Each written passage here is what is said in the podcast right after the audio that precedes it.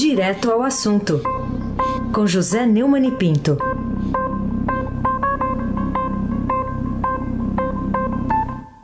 Oi, Neumani, bom dia.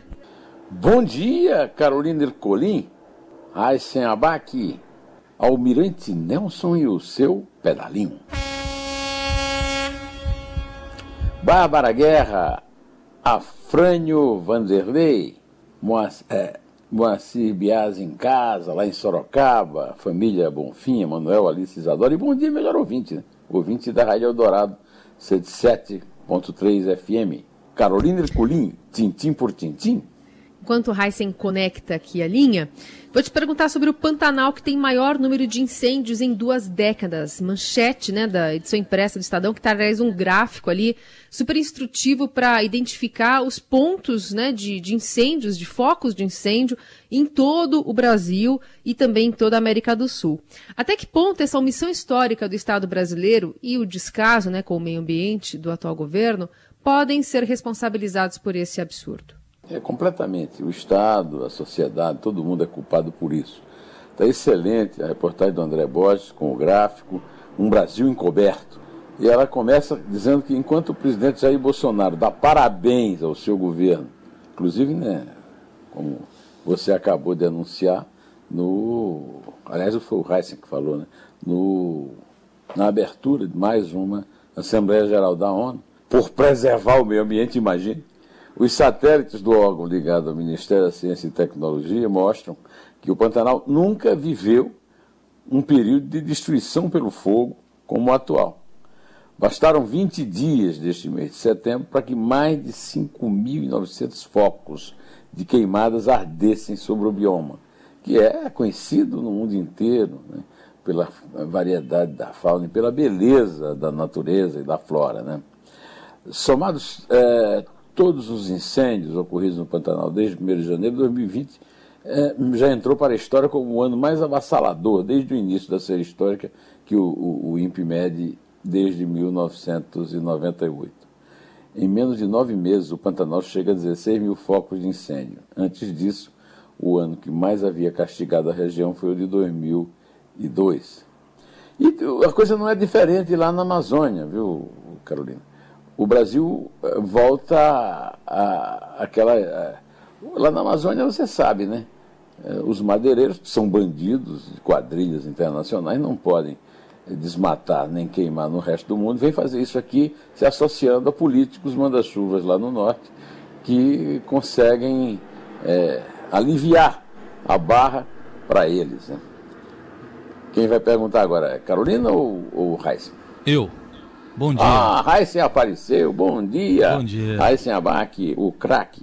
Vamos lá, queria saber o que, que você nos diz sobre o impasse entre os médicos peritos e a administração do INSS em relação ao cancelamento de perícias para autorizar auxílios né, que, que aos, aos, beneficiários que pagam né, por essas perícias e não estão sendo atendidos, ou a parte dos peritos tem, a, anunciou hoje que volta ao trabalho.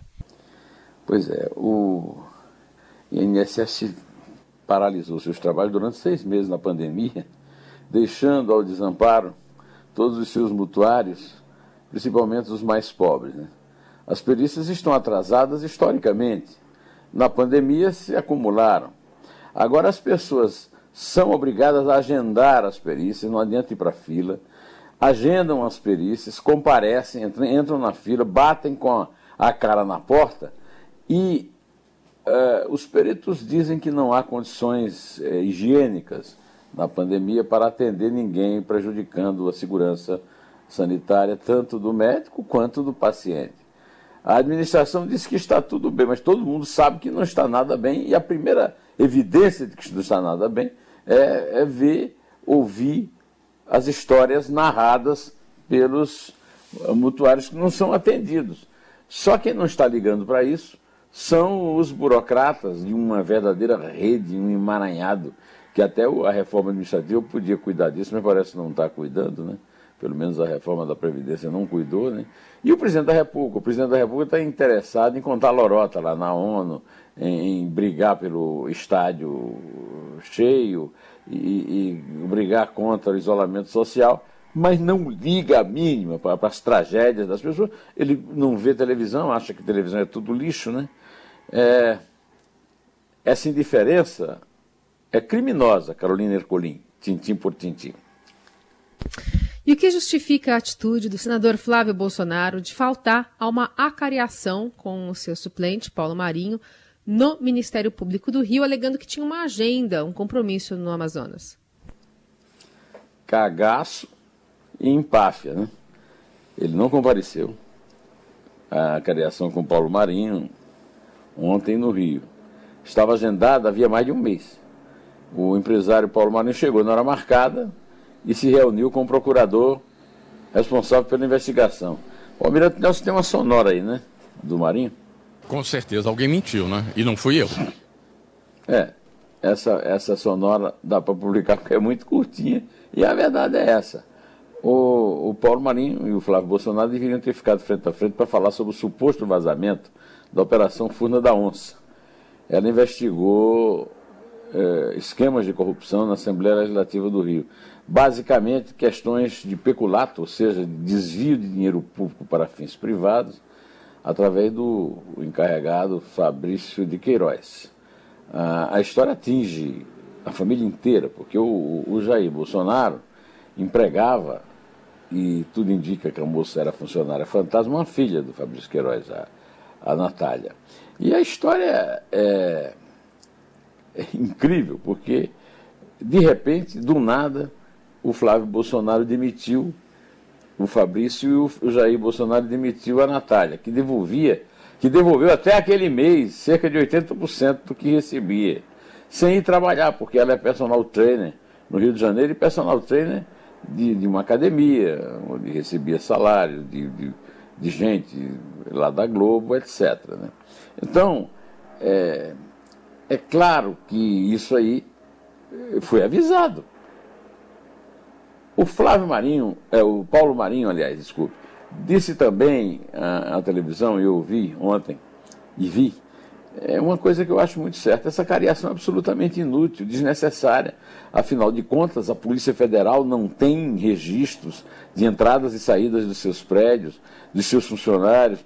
É, um juiz proibiu de forma absurda né, a quebra do sigilo telefônico dos celulares das pessoas citadas por Marinho. Quer dizer, ah, além da, da, dessa, desse descaso do Flávio Bolsonaro, que estava em Manaus, numa agenda oficial, é, a respeito da qual não, foi, não foram divulgados detalhes, mas numa rede social é, o senador postou fotos no programa da TV A Crítica e também há vídeos do encontro. Né? A defesa do senador Flávio Bolsonaro disse que a tese de crime de desobediência insinuada pela Procuradoria é lamentável, que o procurador da República não poderia dar ordem ao senador. O procurador respondeu, na calçada lá do Ministério Público Federal, que o senador não tem o direito de fazer o que está querendo, marcar uma, essa cariação no gabinete dele no dia 5 de outubro. Segundo o procurador, quem manda na investigação é o Ministério Público, o senador é investigado, não é testemunha, nem é, é nem é vítima, muito pelo contrário, e tem mais é que obedecer. Aliás, quem é que o Flávio. O Flávio Bolsonaro pensa que manda em tudo só porque nomeou um juiz que está segurando a, a questão da inelegibilidade lá do Crivella, como a, a, Carolina acabou de, de descrever aqui. É, e gostaria de, de, inclusive, de incorporar esse, essa informação dela também no comentário sobre o caso. Raíssen Abac, o craque. Você citou aí os gabinetes do agora presidente Jair Bolsonaro e também dos filhos dele. É, e tem um artigo seu hoje no, no blog do Neumann intitulado Onde a família, a família italiana aí, uh, Bolsonaro ganha o pão de cada dia. Eu queria que você compartilhasse aí, o que, que você diz nesse texto. É, eu digo que o capitão ganhou a eleição demonizando o PT, política e corrupção, mas sempre viveu à custa do erário.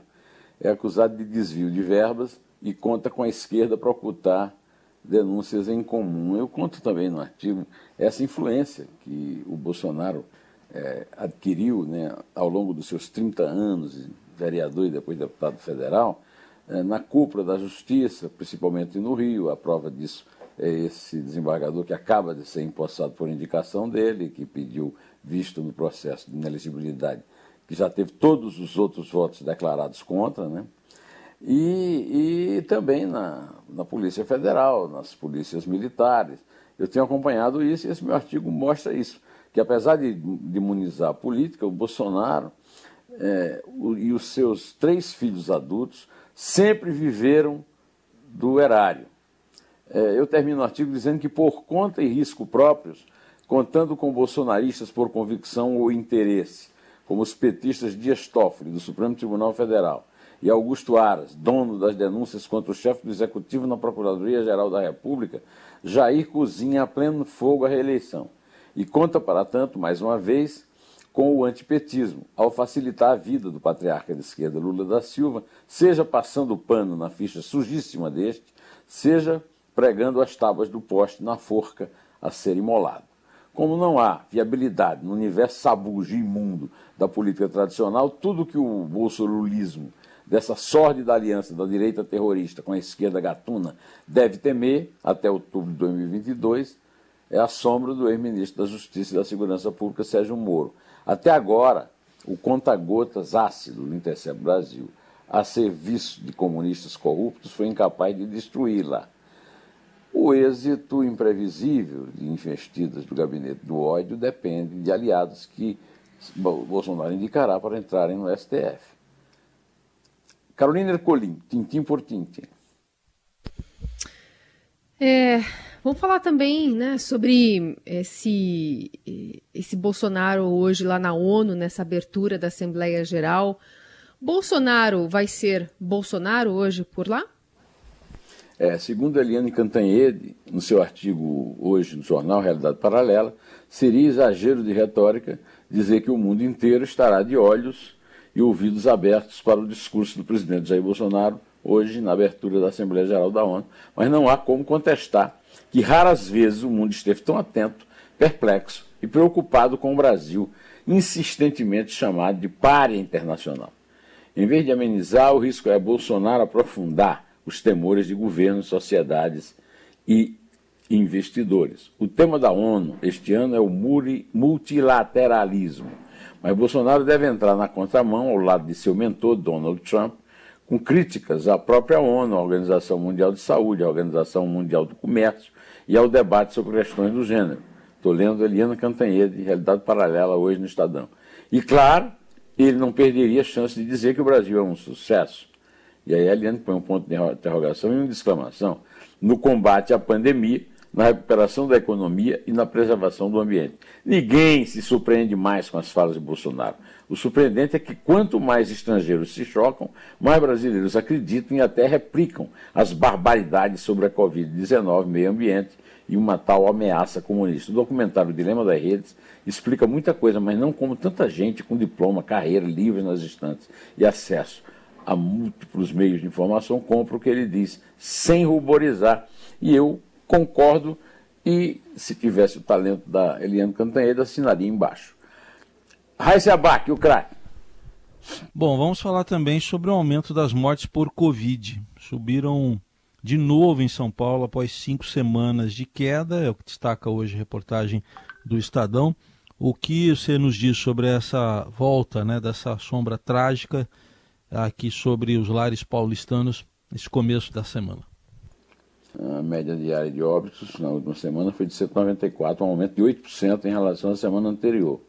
Eu, como observador, só podia é, achar que isso é resultado das aglomerações é, óbvias que todo dia nós vemos, o povo na rua, em parte é, o, os governadores, o governador de São Paulo tem responsabilidade nisso com essa é, com esse desespero para flexibilizar, mas é, é difícil fazer a coisa certa com o governo, o Ministério da Saúde boicotando e o Bolsonaro fazendo campanha contra. Eu não, não entendo nada de, de, medicina sou analfabeto nisso, mas o epidemiologista Eliseu Waldman, da Faculdade de Saúde Pública da USP, disse ao Estadão que o processo de reabertura de alguns setores pode ter influência sobre a situação estável. Segundo ele, a liberação das praias do litoral nas últimas semanas foi feita sem nenhum cuidado.